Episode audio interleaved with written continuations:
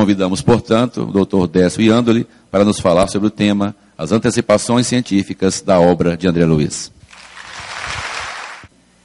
Deixa eu fazer um censo antes de começar aqui. Quem, além de mim, não teve a oportunidade de estar pessoalmente com o Chico Xavier? Ah, bom. Estou mais aliviado agora. Se eu falar para vocês, é, primeiro é, esclarecer uma coisa. Aqui, vocês estão vendo que está o nome da doutora Marlene e o meu, né? Porque é o seguinte, essa palestra, eu tinha feito ela uma vez é, é, por encomenda da doutora Marlene. E depois disso, nós decidimos é, tentar escrever um livro sobre é, esse tema. E ao longo do tempo, nós descobrimos que não dava um livro, dava dois, talvez três. E que não era uma tarefa para duas pessoas, mas pra, talvez para toda a AME. E e ela chegou a me mandar o PowerPoint dela com alguns apontamentos sobre o assunto. E depois disso, ela desencarnou e é, começou uma avalanche pedindo para eu falar sobre esse assunto. É, inclusive, no semestre lá em Pernambuco, que eu tive agora esse ano, foi a segunda vez que eu fui falar sobre o mesmo assunto. Então, eu não sabia o que fazer. Nessas horas, normalmente, eu ligava para ela. Só que agora ela desencarnada, minha, minha mediunidade é meio precária, é, não deu para ligar. Mas eu fiz uma prece. E depois da prece veio um e-mail da Giovana, que é, um, é uma colega nossa lá da AMI Brasil, que a, a, a Marília tinha achado um, artigo, um arquivo dentro do computador da doutora Marlene sobre esse assunto, e ela me mandou. Quer dizer, eu fiz a prece e veio por e-mail a resposta, que legal. E aí eu peguei eu peguei a palestra que eu tinha, peguei os apontamentos da doutora Malene e a palestra dela. Portanto, a palestra é mais dela do que minha. Né? Eu só vou aqui ser o médium é, psicofônico, tá? É, bom. Com relação à questão de eu não ter conhecido o Chico pessoalmente, eu tenho que esclarecer assim, eu, eu entrei para a doutrina espírita, eu não tive a sorte de nascer em, berço espírita, mas eu, eu entrei para a doutrina pela AME. Né? A primeira vez que eu entrei no centro espírita foi para uma reunião da AME, da AME Santos. Conheci lá o doutor José Nilson e logo em seguida conheci a doutora Malene. E eh, a doutora Malene, ela não só me apresentou a doutrina, como ela me apresentou uma oportunidade de trabalho né, que é esse trabalho de tentar refazer a ponte entre a ciência e a espiritualidade que a gente ajudou a detonar no passado. E dentro desse, desse, dessa convivência com ela, as viagens para o exterior, que foi a grande oportunidade da minha vida. Né? Em 2003, a primeira vez que eu fui com ela para lá, e até o desencarne dela em 2015, eu fui todos os anos. E assim, eu aprendi a amar profundamente esse espírito. Né? Doutora Marlene, eu, sempre, eu sabia que eu gostava dela, mas não sabia que eu gostava tanto dela. Depois que ela desencarnou, que ficou um buraco enorme. Né? Para vocês terem uma ideia, ela já tinha desencarnado, eu tinha e-mail dela na minha caixa postal que eu ainda não tinha lido. Então a gente se falava muito, se conversava muito, trocava muita informação. E ela era absolutamente apaixonada pelo Chico. E eu aprendi a amar o Chico pelo amor que eu tenho por ela. Então, ela é o elo de ligação entre eu e o Chico. E ela me, me, apresentou não só a doutrina, a oportunidade de trabalho, mas me apresentou esse espírito maravilhoso que nós estamos aqui, a maior parte de nós, pelo que eu vi, sem nunca ter estado diante dele, né, embevecidos pelo que ele foi capaz de deixar para a gente de, de, de, legado mesmo, legado de amor, né, não só de conhecimento.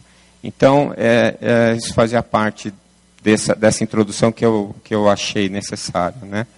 Bom, com relação à bibliografia espírita, eu acho que o espiritismo se divide em duas grandes peças, em dois grandes, duas grandes partes. A primeira é, obviamente, a que deixou Kardec, é, em que ele faz essa conexão moral, filosófica e científica, é, e ele deixou uma base muito sólida. E, e, você vê a genialidade de Kardec, não só na metodologia científica que ele usou, mas também no cuidado que ele teve de deixar apenas aquilo que era imperecível.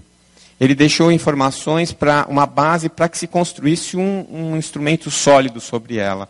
E esse instrumento sólido foi, foi deixado por Chico Xavier, né? eminentemente por ele. Porque o que ele escreveu, o que ele deixou para nós, com a sua mediunidade, é, confirma e amplia toda, todo o conhecimento da doutrina espírita, espírita, contextualiza principalmente as informações que, que foram deixadas pela doutrina. Né? Então a gente tem aí um manancial muito grande. Outro dia eu estava ouvindo uma conversa tipo assim: olha, o, precisa atualizar o espiritismo. Isso é coisa antiga, tem mais de 50, 150 anos, né? Bom, tem que atualizar os espíritas, né? Porque eu vou dizer uma coisa para vocês: uh, nem as obras do Chico. Quem é que leu todas aqui? Levanta a mão. Vamos ver se tem algum mentiroso. Quatrocentas e tantas obras, quem é que leu tudo? E não é ler, é, é entender também, porque ler é uma coisa, né? Ler é uma coisa. É, eu já li o Evolução em Dois Mundos cinco vezes. Eu sei que foram cinco vezes, porque cada um eu boto uma canetinha de cor diferente para grifar o texto. E quando acabou a cor da canetinha, eu comecei a grifar com lápis, depois com caneta esferográfica. Então eu sei que foram cinco vezes. Ele está desmontando o livro. Né? Outro dia, o Roberto Lúcio, que é o vice-presidente da AMI Brasil, me pediu para escrever sobre um tema, a mente celular, a mente da célula, consciência da célula. Eu falei, Roberto, de onde você tirou isso? Quem disse que célula tem consciência, tem mente? Ele falou, está no Evolução em Dois Mundos. Eu falei, como assim? Ele falou, está lá. Procura lá que você vai achar. Eu achei, tinha um parágrafo. Eu estudei aquele parágrafo, primeiro eu traduzi tudo que estava escrito, porque tem um monte de, de, de, de eh, palavras que, que o André usa que eu não sei o que, que é, mas o dicionário explica. Então a gente vai lá, tem preguiça também, né? Olha no dicionário primeiro, faz a tradução do português para o português. Depois você vai ver o que tem de conteúdo científico, não é? E aí eu escrevi um artigo de 11 páginas com um parágrafo da evolução. Vai vendo. Né? Então, eu cheguei à conclusão que se você ler cada parágrafo de cada livro, do André Luiz do Emmanuel também, dá um livro cada parágrafo. E você quer atualizar o quê? Né? Então, atualiza a sua modéstia. Então, são 439 volumes, com aspecto científico, eminentemente Emmanuel e André Luiz. É, e as pessoas que eu conheço, que mais conhecem da Luísa, é a doutora Malene. Teve uma vez que eu estava escrevendo o, o, Reencarnação como Lei Biológica, se não me engano, não lembro qual dos livros, e que eu estava lá escrevendo, e quando eu terminei de escrever, eu li aquela página e falei, nossa senhora, ficou bom isso aqui. Eu fiquei bem orgulhoso de mim, sabe? Aí, na hora que eu acabei de ler, eu falei, eu estou ficando bom nesse negócio. Aí, o que, que eu pensei? Vou mandar para a doutora Marlene. Fazer uma moral, né? Aí mandei para ela, tipo assim, doutora, olha que legal que eu escrevi, vê o que, que a senhora acha. Ela respondeu assim, está muito bom, meu filho, mas é bom citar a fonte, M. Ela assinava M, Marlene. Aí eu fiquei, como assim, a fonte? Aí escrevi para ela, doutora, mas fui eu que escrevi e tal. Aí ela respondeu assim, libertação, capítulo tal, página tal. Então era assim com ela. Você queria saber de André Luiz, depois agora que ela desencarnou, eu consegui colocar tudo em PDF num pendrive e eu pesquiso pelo PDF. Antes eu não precisava, porque eu ligava para ela, além dela me dizer onde estava, ela interpretava para mim. Né? Agora até minha mediunidade melhorar, eu dependo do pendrive. Né? Bom, e nesse conteúdo que ela trouxe, ela falou algumas coisas interessantes. Por exemplo, a Auguste Comte, que é o fundador do positivismo, ele, no seu curso de filosofia positiva, ele disse: nunca conheceremos a composição química das estrelas. Né?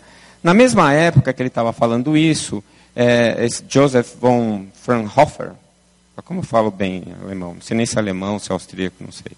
E mais tarde, esse Gustav Husserl né, e o Robert Bunsen, esses três caras eles estavam lançando os princípios da espectrometria e que algumas décadas depois permitiram que nós fôssemos capazes de estabelecer a composição química das estrelas.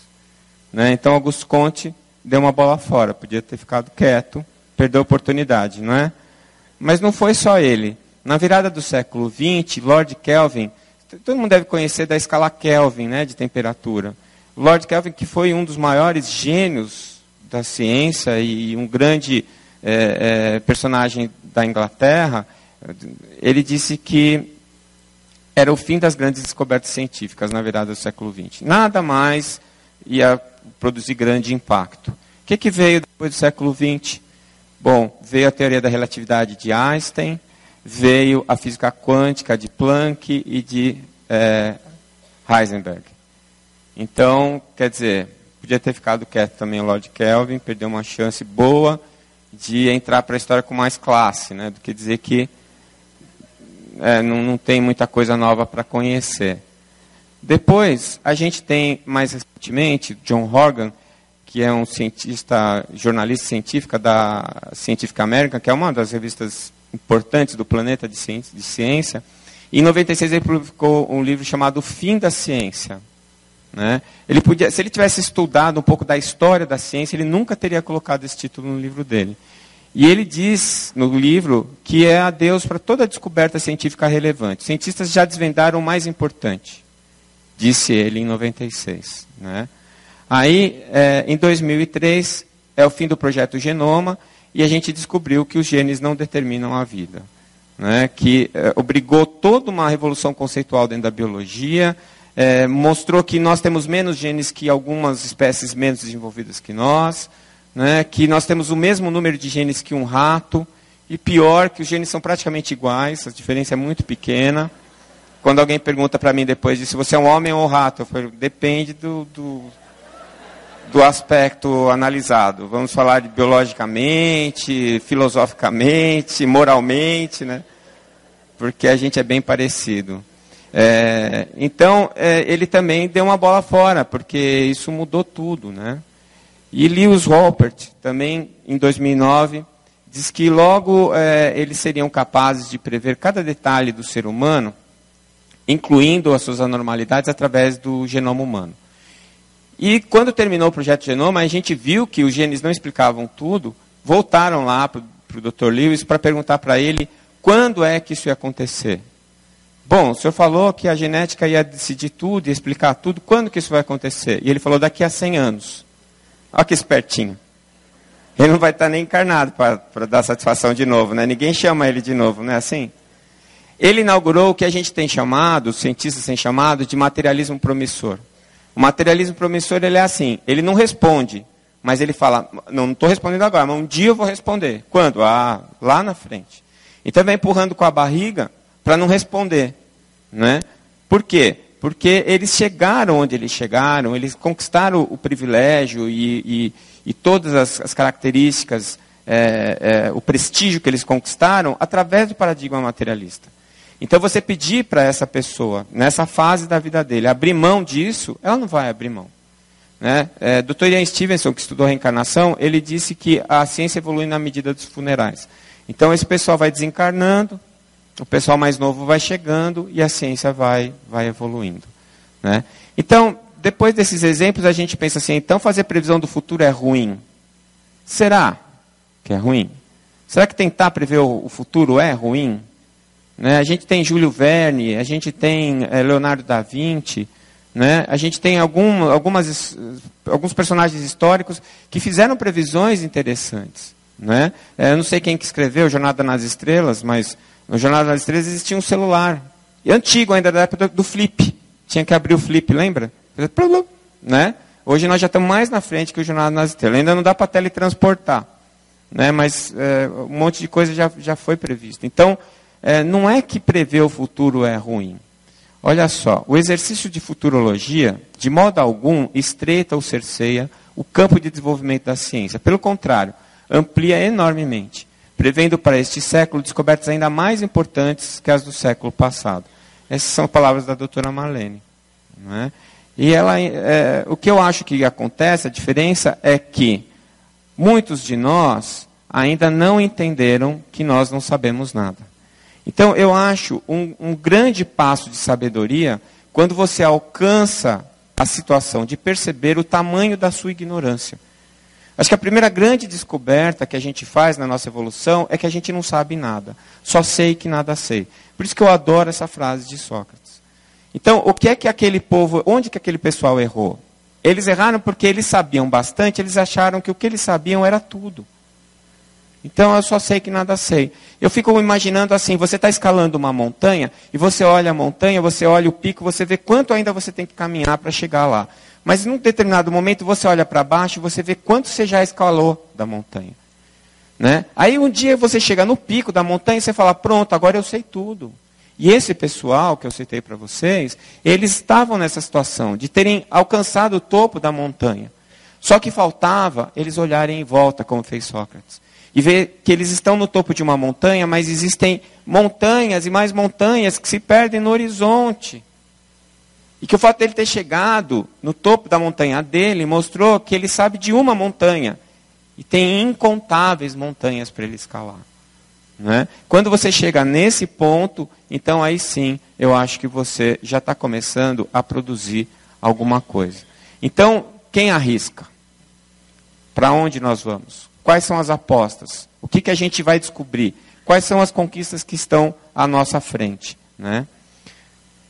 Eu acho que a primeira grande mudança radical na nossa, no nosso planeta, na nossa cultura, foi causada por Galileu, com a invenção do telescópio. Galileu, em 1616, ele revelou o mundo macro. Ele mostrou que nós não éramos o centro do universo, que, nós, que não era o Sol que rodava em volta da Terra, que nós éramos uma poeira cósmica. Ele revelou o infinitamente grande para a gente. Depois, em 63, 1663, Robert Hooke inventou esse aparelhinho aí chamado microscópio. E ele descobriu que nós somos formados de células. E mais para frente, Koch descobriu as bactérias. E eles descortinaram para a gente um outro mundo. Né? Galileu descortinou o mundo do infinitamente grande, Hooke descortinou o mundo do infinitamente pequeno com o microscópio. E eu acho que nós estamos vivendo uma terceira grande revelação que é a revelação do mundo espiritual. E quem está nos apresentando essa, essa, esse mundo é Allan Kardec, e o instrumento é a mediunidade. É, então, são 150 anos, parece muito, mas é pouco. 150 anos não é nada. Não é nada. E hoje nós estamos com recursos para estudar de uma maneira mais objetiva todas aquelas proposições que foram colocadas no livro, no livro dos Espíritos através do Kardec. Então é um novo panorama. A gente tem um novo universo para ser pesquisado, novas leis para serem entendidas, novos conceitos para serem estabelecidos. É exatamente o que aconteceu na astronomia e na microbiologia. Exatamente. A gente está de cara com uma nova realidade, a gente tem que entender essa realidade, estudar as leis que regem essa realidade e todas as consequências que isso tem para a nossa vida. Só que aqui a gente tem um aspecto que é um pouco diferente dos outros. Aqui, a gente já teve alguém que fez uma previsão desse futuro. E não é uma previsão assim aproximada, não. É alguma coisa muito específica. É alguma coisa muito precisa, que é a previsão da medicina, do futuro, do entendimento do, do ser humano na sua relação biológica, com a sua relação transcendente, com a sua relação espiritual. E mais de 70 anos atrás, o Chico psicografou essas obras. É, basicamente, André Luiz, mas tem em, em várias outras obras. Em instruções psicofônicas, tem, tem algumas passagens, alguns capítulos do Dr. Dias da Cruz com informações preciosíssimas. Né? Então, é um, é um garimpo, é um tesouro que está lá à nossa disposição e a gente precisa ir garimpando esse tesouro e de, de pouquinho em pouquinho a gente vai trazendo. Mas uma coisa fica muito claro para mim, muito claro. Esses livros, eles não foram escritos para serem lidos na época em que eles foram publicados. Eles foram escritos para serem lidos hoje. Se você leu Nosso Lar há muito tempo atrás, leia de novo. Quando eu li Nosso Lar, parecia ficção científica, tinha uns negócios esquisitos. Eu falei, mas de onde ele tirou isso? Mas que imaginação, né? Tá lá, era a internet, TV de, de LED, estava tudo lá. Se você lê agora, você fala, não, mas é normal. Quer dizer, nosso lar há 70 anos atrás é o que é hoje nosso planeta. E mais do que isso, as informações científicas que ele traz, do, por exemplo, na Evolução em Dois Mundos, que é esse livro que, que é o meu livro de cabeceira, que eu estou sempre ali em cima dele, é um livro quântico. Ele muda. Quando você fecha, as palavras mudam de lugar. Elas se reescrevem. Não é? Eu não sei se isso é uma bênção ou se é um, se é um castigo, né? Porque parece que eu nunca li aquilo. É impressionante. Então você vê lá que existem coisas que quando eu li a primeira vez, eu não tinha elementos para entender o que ele estava dizendo. E aí depois, 10 anos depois, alguma coisa apareceu, 20 anos depois, outra coisa apareceu, 30 anos depois, você fala, ah, era isso que ele estava querendo dizer. Né? Então, é uma obra profética. E qual é a vantagem? A vantagem é que na academia eu pego o que ele escreveu, eu vejo a base científica que eu tenho, eu estabeleço a teoria, que não é minha, é dele, do André, e jogo para a academia. E eles ficam, nossa, de onde esse cara tirou isso? Que coisa genial, puxa vida, que legal. O primeiro Mednesp internacional, a doutora Malene trouxe o doutor Alan Sanderson, que é um psiquiatra inglês. Ela fez um congresso internacional em que tinham vários, vários palestrantes, eles todos foram embora, o doutor Alan Sanderson continuou lá. E ele ficou sentadinho na primeira fila, com alguém do lado traduzindo para ele as palestras. Quando terminou o congresso, o ele falou assim: onde estão os papers do doutor André Luiz, que eu nunca li nenhum? Mas que pesquisador fantástico, que ideias maravilhosas, onde eu consigo essa, esse conteúdo?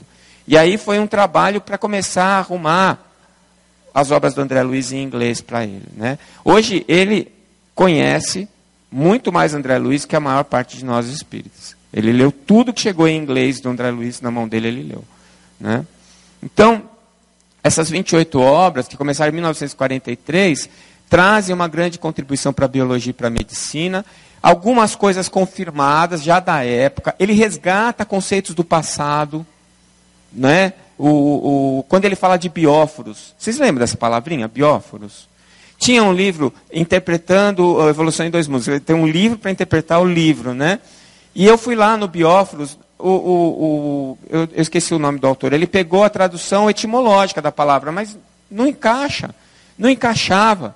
Né? Com a doutora Malene eu conversei várias vezes sobre isso, mas o que, que é esse tal desse bióforo? O que, que é? Eu descobri com a ajuda de uma bióloga de Alagoas.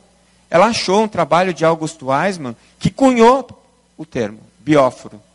E aí eu fui ler o que, que o Weismann queria dizer. Era exatamente o que o André Luiz estava dizendo. Então, o André usou a palavra porque ela foi cunhada exatamente para dizer o que ele queria dizer lá. São arranjos de moléculas que são capazes de reter a vida de reter o fluido vital. Você vê, o Weismann falou isso antes da gente descobrir que existia cromossomo, gene, DNA e tudo mais. E quando o André vai falar sobre o assunto, ele pega o bióforo de Weismann, porque é exatamente aquilo que ele está falando. E nem a biologia hoje sabe disso. Quer dizer, conhece o Weismann, mas acha que é um conceito aproximado, que aquilo não tem valor. Tem sim.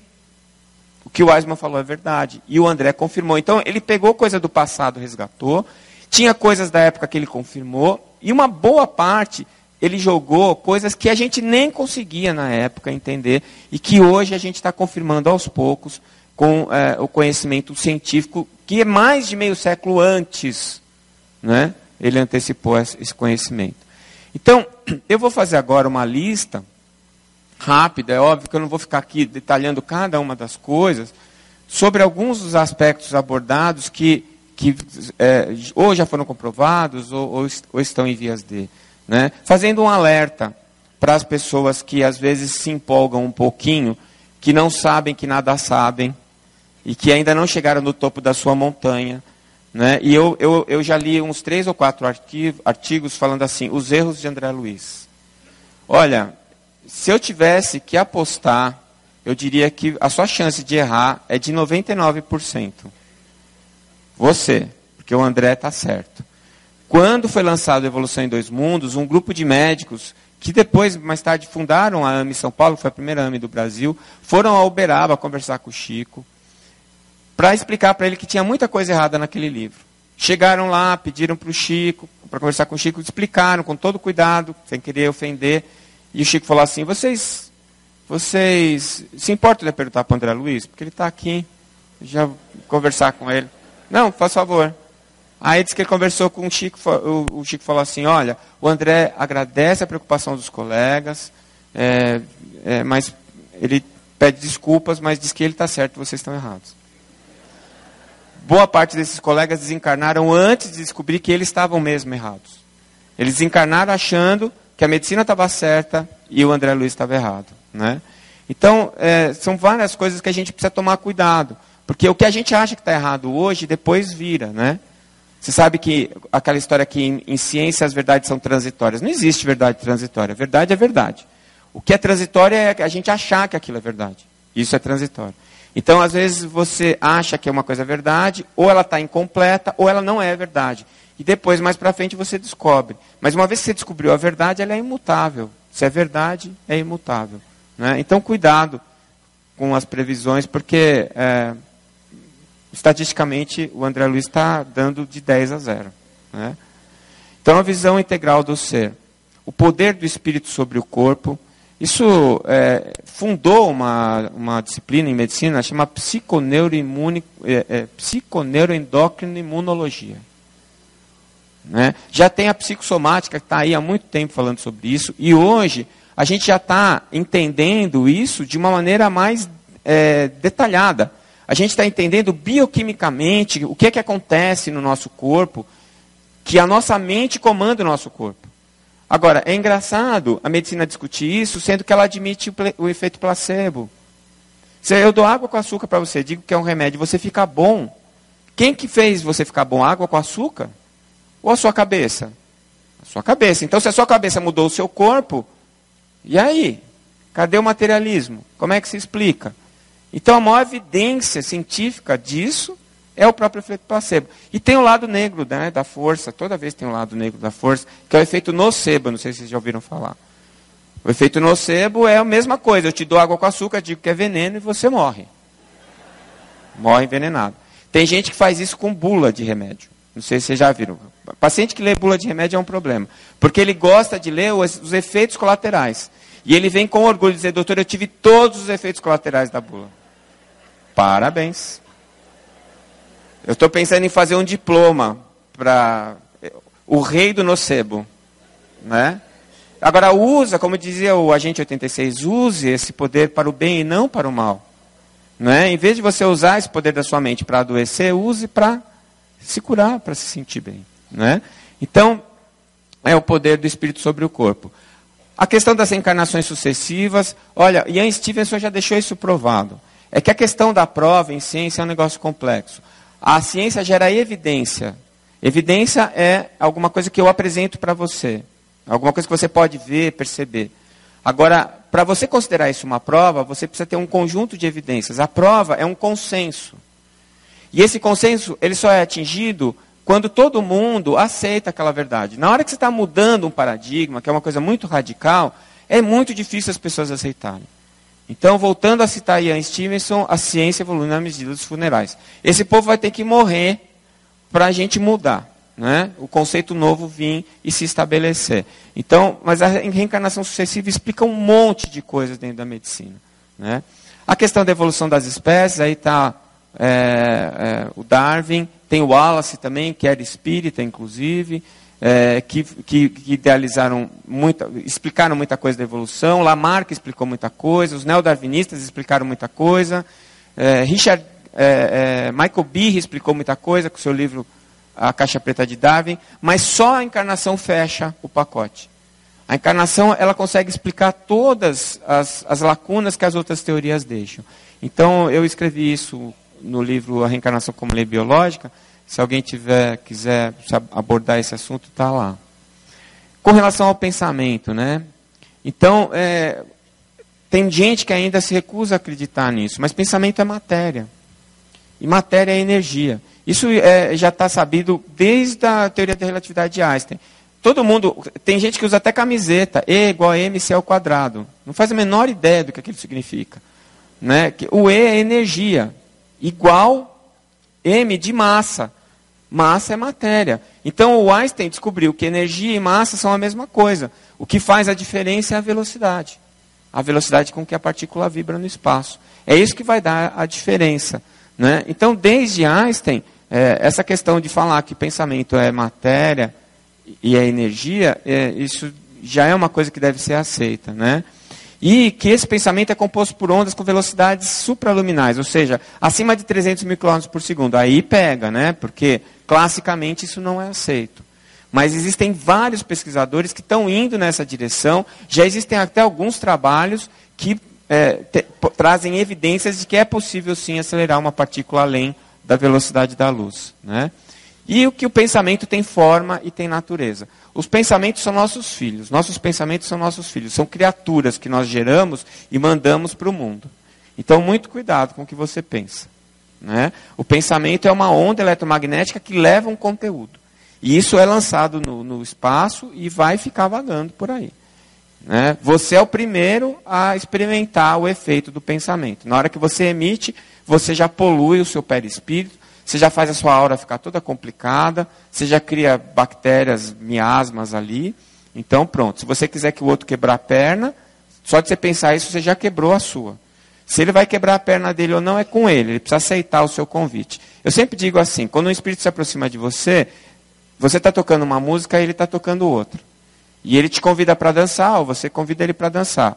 A decisão é: vamos dançar ou não? Vamos. Então, se nós vamos dançar, qual música? A minha ou a tua? O problema é que a gente comumente escolhe a música dele. Né? Ele fica ali do seu lado, uma semana, duas, três. Chega uma hora que você vai dançar com ele, com a música dele. Né? E isso é uma coisa sua, é uma escolha sua. A gente joga a culpa neles, coitados dos nossos obsessores. Sem contar que a maior parte das vezes a gente é que obsedia eles. Né? Teve uma vez um espírito lá na reunião de obsessão, ele falou assim que não aguentava mais, eu. Ele não me aguentava mais. Ele está tentando se livrar de mim há uns 200 anos, pelo menos. E eu rezei, vai com Deus, meu filho. Né? Mas eu é que era o problema, não era ele. Então, pensamento sombrio adoece o corpo físico. Isso é, é o que eu estava falando do efeito nocebo. Então, é, um pouquinho antes de eu vir para cá, o Vicente me mandou, ontem, né? Me mandou um artigo científico publicado em 2016 na Nature, que fala exatamente sobre isso. Como o pensamento positivo, um pensamento otimista, modula o meu sistema imunológico. Né? Então, não é só a gente saber que quem é, quem é triste, quem é deprimido, adoece mais. Isso já está provado e está explicado como é que isso acontece, né? Só que 2016, né, gente? O, o, André já falava isso muito antes. Com relação à constituição do ser humano, né? A gente já sabe bem isso, os revoltórios sutis. O André fala sobre corpo mental. É uma coisa que eu demorei muito. Aliás, eu tomei uma bronca da doutora Malene uma vez, mas daquelas, né? Minha orelha saiu vermelha. Porque eu falei numa palestra que o corpo mental era perispírito.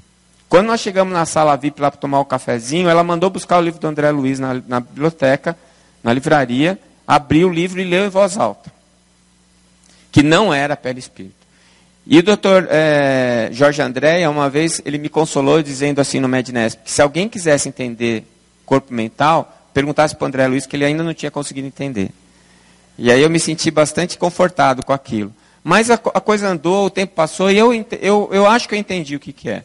O corpo mental, ele não é, ele é o molde do perispírito, é um campo informacional gerado pela, pelo espírito, pela alma, pelo princípio inteligente individualizado. E é graças a este corpo mental que a gente continua sendo um indivíduo, mesmo num plano crístico onde não existe mais matéria. E que o Libertação explica como segunda morte. Né? Então, são muitas informações que a gente nem está perto ainda de chegar em termos científicos. Né? Mas já existem algumas, algumas pesquisas que falam dessa interface.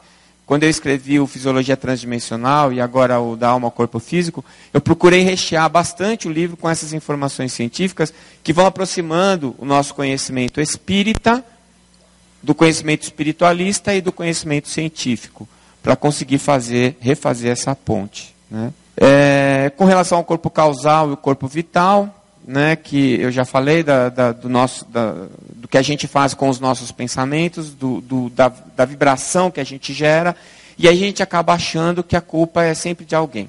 É, eu, eu não sei vocês, mas eu entro dentro do carro e fico obsediado. Quando eu vou dirigir, eu estou sempre obsediado. E eu achava que tinha um espírito que ficava sentado de plantão no meu carro, me esperando a noite inteira. Só eu chegar, ligar o carro, ele falava, bom, vamos trabalhar. Né? Aí eu li o André Luiz e eu descobri que é auto-obsessão. Então eu já criei alguns mecanismos psíquicos e eu fico esperando alguém fazer alguma coisa para eu me irritar. E aí eu fico re, realimentando aquilo na minha cabeça e fico pondo a culpa neles, no obsessor. No... Antes de eu, de eu me tornar espírita, eu xingava bem o outro mesmo. Agora, depois eu percebi que o problema não era tanto o outro, aí eu comecei a xingar o obsessor. E agora eu me xingo mesmo, porque eu descobri que sou eu que sou o problema. Mas eu tento melhorar. Todo dia de manhã eu falo, bom, se Jesus não desistiu de mim, eu não vou desistir. Né? E aí todo dia eu vou tentando ser um pouquinho melhor.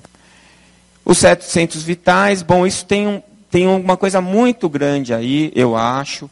Eu coloquei no meu livro, nesse último, e, e até pedi, um, encomendei uma pesquisa de um professor de física. Ele fez a pesquisa, quase deu um capítulo inteiro, eu não entendi nada, mas eu pus no anexo.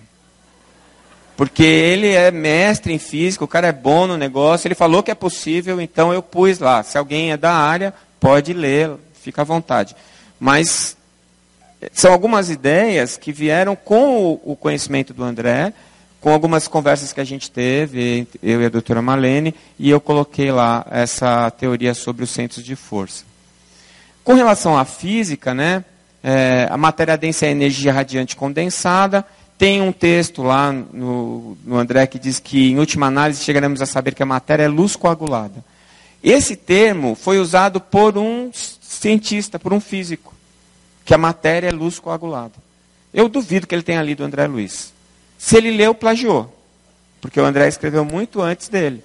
Então você veja a que ponto nós estamos chegando. Né?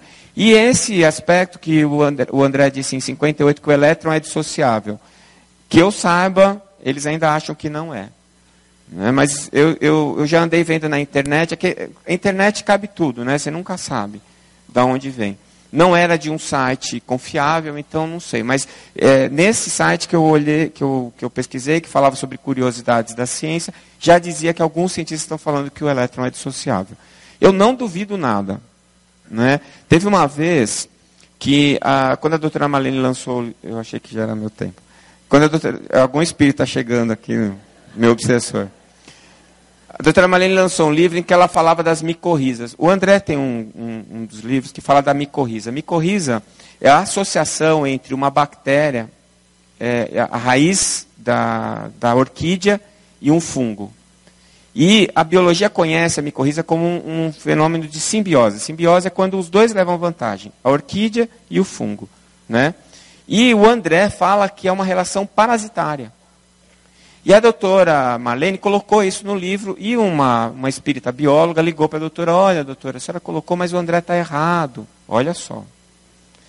E aí a doutora Marlene me ligou, porque ela sabia que eu estava dando aula no Santa Cecília. Esse está encarnado, né? E, e ela sabia que eu trabalhava no Santa Cecília, eu dava aula na biologia e tinha uma colega lá, a Zélia, que ela era doutora em orquídea.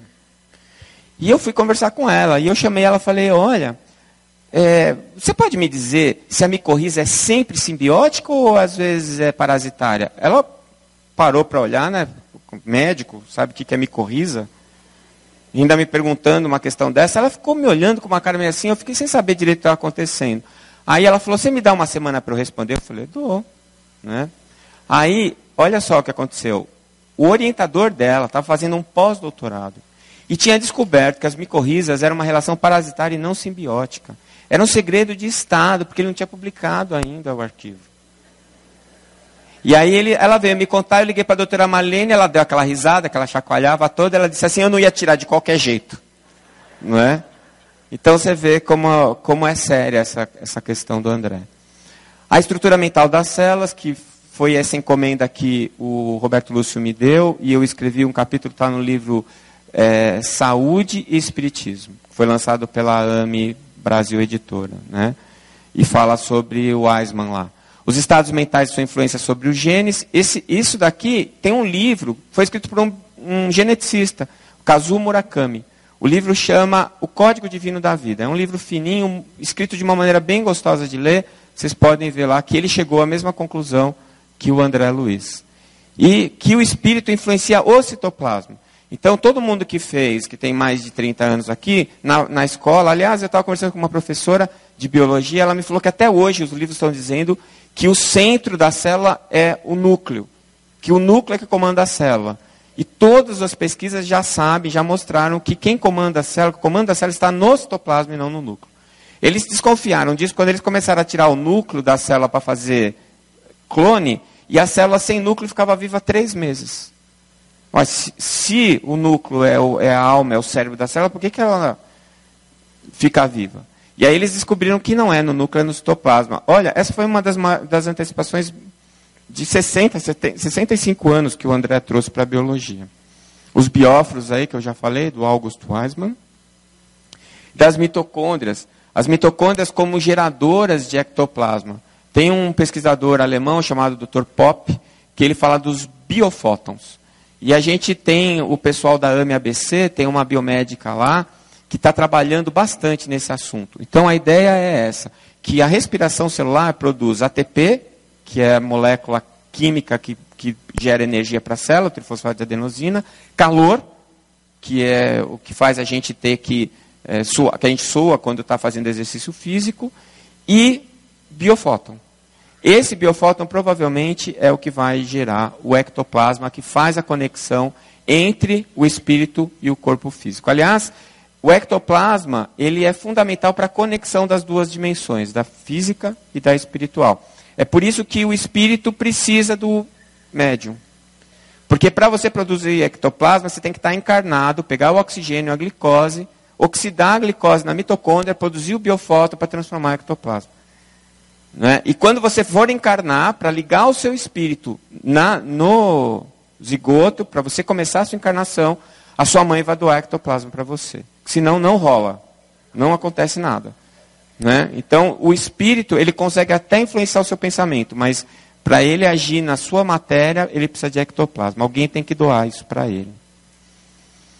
Enfermidade é desarmonia espiritual. Isso a gente está cansado de saber. Né? Minha avó já falava isso para mim né, e ela não era cientista. Causas profundas das doenças do corpo espiritual, a gente fala algumas coisas, inclusive usando algumas informações do Dias da Cruz, com relação à etiopatogenia do câncer, a etiopatogenia espiritual do câncer. Quer dizer, algumas explicações de como se, se dão os tumores e, e, e mesmo as malformações e as, as alterações crônicas, autoimunes, por conta dessas estruturas. Né? os vícios da mente gerando desarmonia dos centros vitais, sugestão mental como incubadora de bactérias, e as circunstâncias reflexas, imagens destrutivas, suicídios repetidos. Nós temos muito isso. Né? Na outra encarnação a gente se matou com 21, quando você faz 21 você tem um, um flashback. Você tem uma, um impulso para repetir aquele, aquele padrão. Né? A gente repete ou não, dependendo do que está acontecendo na, do, do nosso grau de aprendizado e percepção. Né? E o corpo como vaso divino, um carvão milagroso, é um filtro. Na verdade, é, você usa o corpo biológico para drenar as energias ruins que você produziu no teu passado, que ficaram lá poluindo o teu perispírito. Então, a encarnação ela serve para reorganizar o perispírito. E aí as drenagens vão ocorrer. E as drenagens vão se manifestar como doença, que a gente acha que é castigo, na verdade é um presente. A gente tem medo de morrer, a gente tem que ter medo de nascer. Nascer é que é ruim. Viver aqui encarnado é uma droga. Tanto que o pessoal chora pra caramba quando você reencarna. Quando você desencarna, está todo mundo feliz lá. Né? Só que a gente entra aqui, a gente acha que é, tudo tá, é isso aqui. Isso aqui é uma ilusão danada. Né? Você tem dor, dói, tem unha encravada, calo, cansa, né? prisão de ventre. Tem tudo isso aqui. Lá não tem. Né? Então não tem nem banheiro, olha que maravilha. Para começar, não precisa limpar o banheiro. Né? Então, é, a gente está numa dimensão bem complexa, bem ruinzinha. Mas por que, que a gente está aqui? Para aprender. Né? E depois a gente fica com medo de voltar para casa. Mas lá é que é bom. E esse corpo, ele adoece para nos ajudar, para nos beneficiar. A gente precisa entender isso. Né? E a questão do câncer eu já falei também. Com relação à glândula pineal, tem um capítulo, né, o segundo capítulo, Missionários, que fala várias coisas sobre a glândula pineal. Nós fizemos, eu tinha escrito um capítulo sobre a glândula pineal quando eu escrevi o Fisiologia Transdimensional. E eu cheguei a fazer uma palestra sobre isso em Londres. O Júlio Preto Pérez, é, ele estava assistindo a palestra e falou, Décio, eu preciso escrever um artigo sobre isso. E eu fiquei todo empolgado, escrevi, só que não ficou bom, ele me mandou de volta, não deu muito certo. Depois passou um tempão, eu escrevi o Fisiologia da, o, da Alma ao Corpo Físico e ampliei o capítulo, coloquei um monte de coisa nova. Aí o, o, o Giancarlo assistiu a minha palestra e falou, Décio, o Júlio me falou que você escreveu um, um artigo sobre isso. Eu, falei, ah, eu desisti, não consegui escrever. Aí eu, ele falou, você não dá para mim que eu vou pensar nisso. Eu dei na mão do Giancarlo, ele conversou com, com o Jorge Daher, que estava aqui hoje de manhã, que é o secretário da Brasil. O Jorge escreveu. o, o, o Giancarlo fez alguma, renovou algumas pesquisas, trouxe alguma coisa mais nova e, e o, e Jorge Darre escreveu. E nós mandamos para a revista mais disputada de Pineal, que é a Pineal Research. Aí eles mandaram a resposta dizendo que não iam aceitar o artigo, porque a Pineal Research só, só aceita artigo experimental, e aquele é um artigo de revisão. Mas o próprio revisor, o Refir, que, que negou, escreveu uma observação assim: por que você não manda para uh, eh, Neuroendocrinology, que é uma outra revista muito bem conceituada? Aí o Giancarlo viu o nome do revisor, foi olhar na, na, na Neuroendocrinology, ele era o editor-chefe da Neuroendocrinology. Aí nós mandamos para lá, eles publicaram 11 páginas, sem mexer uma vírgula. O que eu acho de legal nesse artigo é que ele fala um monte de coisa sobre a glândula pineal que foi escrita por um homem que não tinha ensino superior, que não tinha acesso à internet, que não tinha condições nem de conhecer a fisiologia da glândula pineal da época, quanto mais com um monte de informações que anteciparam em 60 anos o conhecimento que a gente tem da glândula hoje. E a conclusão é assim: é... como é que ele sabia disso? Ele chutou? Foi por acaso? Não é? Quer dizer, não só colocou o André Luiz e o Chico Xavier na academia, como eu acho que esse artigo ele é uma prova cabal para a ciência da mediunidade. Não é? Por isso eu fiquei muito contente de fazer parte desse trabalho. Com relação aos três cérebros, a gente está escrevendo um livro sobre isso, eu, a doutora Irvênia e o Sérgio Lopes. É, eles já terminaram a parte deles, eu ainda não consegui terminar a minha, se Deus quiser eu vou, vou terminar. O que a Marta falou hoje me, me, animou bastante, né? eu vou ver se eu entro num transe igual que ela fez para escrever sobre o Castro Alves e terminar. Mas os três andares da casa mental do André Luiz já são confirmados desde 1968 por um autor chamado Paul MacLean que escreveu um trabalho chamado Cérebro Trino, ou Triuno, dependendo da tradução. E, e ele usa exatamente os mesmos parâmetros que o André Luiz. E a gente está desdobrando essa informação. Com relação aos transtornos mentais, impaciência e tristeza, desintegração de harmonia, esquizofrenia e perturbações perispirituais, eu tenho para mim que a, a parte da medicina que mais vai se beneficiar com a questão espiritual é a psiquiatria. Né? E já está acontecendo isso bastante. Com relação à anamnese espiritual, a gente já está aplicando isso na medicina. Né? Eu tenho, sou professor na faculdade lá em Campo Grande e a gente já está aplicando a anamnese espiritual. E isso é sugerido várias vezes pelos orientadores do André Luiz nos livros do André Luiz.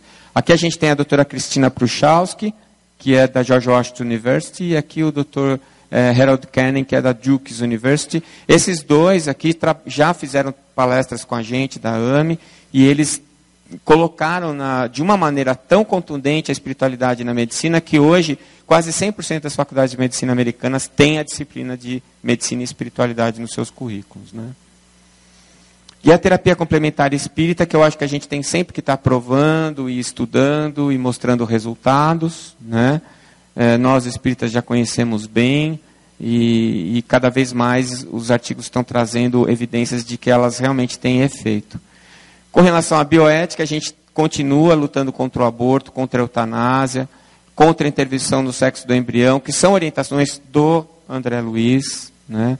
Acho que a gente tem que pesar muito isso. É, e do processo reencarnatório, que eu acho que é um capítulo que vai ainda aparecer, acho que é o próximo capítulo da embriologia. A embriologia está estudando os embriões, chegou até um ponto, agora eles vão começar a estudar a reencarnação para ir para frente com esse assunto. E aí eu vou encerrar com essa frase da doutora, que ela diz assim: que eu reconheço a dificuldade da aceitação dessas ideias, uma vez que a ciência terrestre não tem por norma admitir ou consultar diretamente as picadas abertas pela fé, embora muitos dos seus gênios tenham se utilizado da inspiração para traçar teorias monumentais que mudaram o rumo da vida planetária. Né? É, muitos é, escritores e cientistas eles se dentro da sua vaidade intelectual, eles falam, ah, essa ideia é minha. Mas mal sabem eles, né, que é por inspiração, as ideias muito pouco são deles, né. É, eu vou contar só uma última historinha, eu já sei que eu estourei o tempo, mas é rápido. É, eu, eu, desse livro último que eu escrevi, eu escrevi um capítulo sobre a individualização do princípio inteligente. O que eu coloquei ali, a doutora Marlene não concordava, a doutora Irvênia não concorda e o, e o, o, o, o doutor José Nilson não concorda. Os três são os meus tripés, é, são o meu tripé. Tudo que eu sei de espiritismo, tudo que eu aprendi, foi por causa desses três. Então eu falei, eu não vou pôr esse assunto.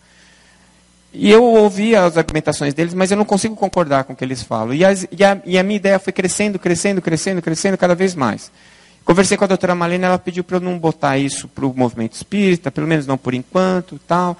Todos os trabalhos que a gente fazia junto de congresso, no final vinha a pergunta, alguém perguntava para mim sobre isso. E o último, acho que foi até é, no congresso da FEB, dos 10 anos, do, dos 100 anos do Chico, que a, a Marta citou aqui, eu estava na mesa com a doutora Malene e veio essa pergunta para mim. Eu olhei para a cara dela com uma cara de desânimo, né? ela sorriu e falou assim, fala, fala, fala. Aí eu escrevi esse capítulo e agora ela está desencarnada e eu, eu não sabia como é que eu ia fazer, esperando uma inspiração para ver se eu punha o capítulo ou não punha no livro. E aí eu recebi uma psicografia do Dr. Dias da Cruz. E ele falava sobre o meu livro, que eu ainda não tinha publicado. E aí eh, ele falava para eu fazer perguntas se eu tivesse alguma dúvida. Eu falei, ah, pode deixar comigo. Eu fiz cinco perguntas, mas eram aquelas perguntas enigmáticas, assim. Não dava para ele saber o que, que eu estava perguntando, a não ser que ele tivesse lido o meu livro, pois ele leu. E aí, é, entre outras, as, outras perguntas, eu perguntei se eu devia ou não publicar aquele artigo, aquele capítulo. E ele respondeu assim para mim: é, Você acha que você está sozinho? Você acha que as ideias da teoria são suas? Bom, aí eu fiquei bem quieto, pus o capítulo, está lá. Se está certo ou não, eu não sei, mas está lá. Então, embora vicejando de forma oculta os caminhos da fé, nunca deixaram de determinar o desenvolvimento e evolução dos seres humanos. Sempre foi inspiração do alto. Nós somos conduzidos por eles.